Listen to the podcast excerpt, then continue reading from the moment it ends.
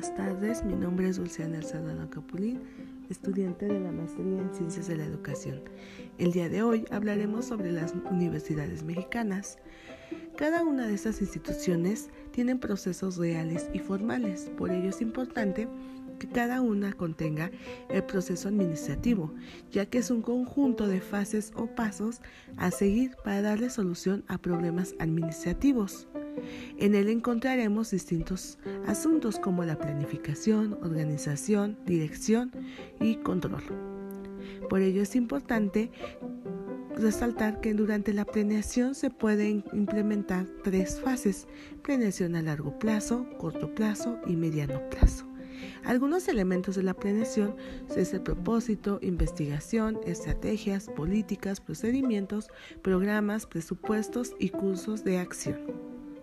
Ahora bien, también encontraremos una parte sobre la dirección. Esta dirección nos habla que como etapa del proceso administrativo comprende la influencia del administrador en la relación de los planes, obteniendo una respuesta positiva de sus empleados mediante la comunicación, la supervisión y la motivación.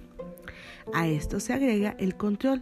El control es una etapa primordial a la administración, pues aunque una empresa cuente con magníficos planes, una estructura organizacional adecuada y una dirección eficaz, el ejecutivo no podrá verificar cuál es la situación real de la organización si no existe un mecanismo que sea certero y coherente, que informe a los hechos que van de acuerdo a cada uno de los objetivos.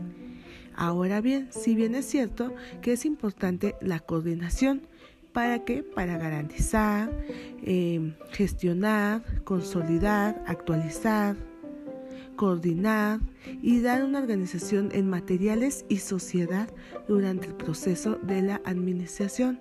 Ahora bien, en la universidad del proceso administrativo, la formación es la mejor manera de transformarte en un profesional preparado para enfrentar a un mercado laboral competitivo.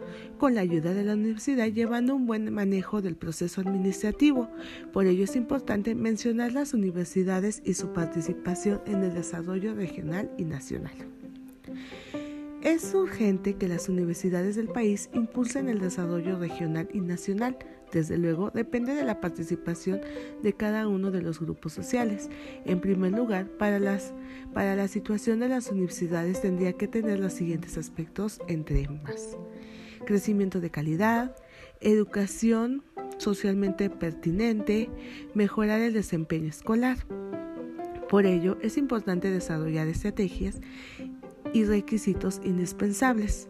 Las estrategias establecen y funcionan de acuerdo, al, de acuerdo nacionalmente a los distintos sectores, tales como económico, político y social, asignación de mayor presupuesto a educación pública, vinculación a los programas universitarios en el mercado laboral. Es urgente terminar con la pobreza y pobreza extrema. De todo el sector educativo se incluye y no lo que incluye. Por ello, es importante mencionar que cada una de estas universidades van teniendo un crecimiento. Sin embargo, es importante recalcar que nos queda mucho para, para que cada uno de los jóvenes se preparen y sean con carreras que no tengan tanta demanda como derecho, administración, psicología, entre otras.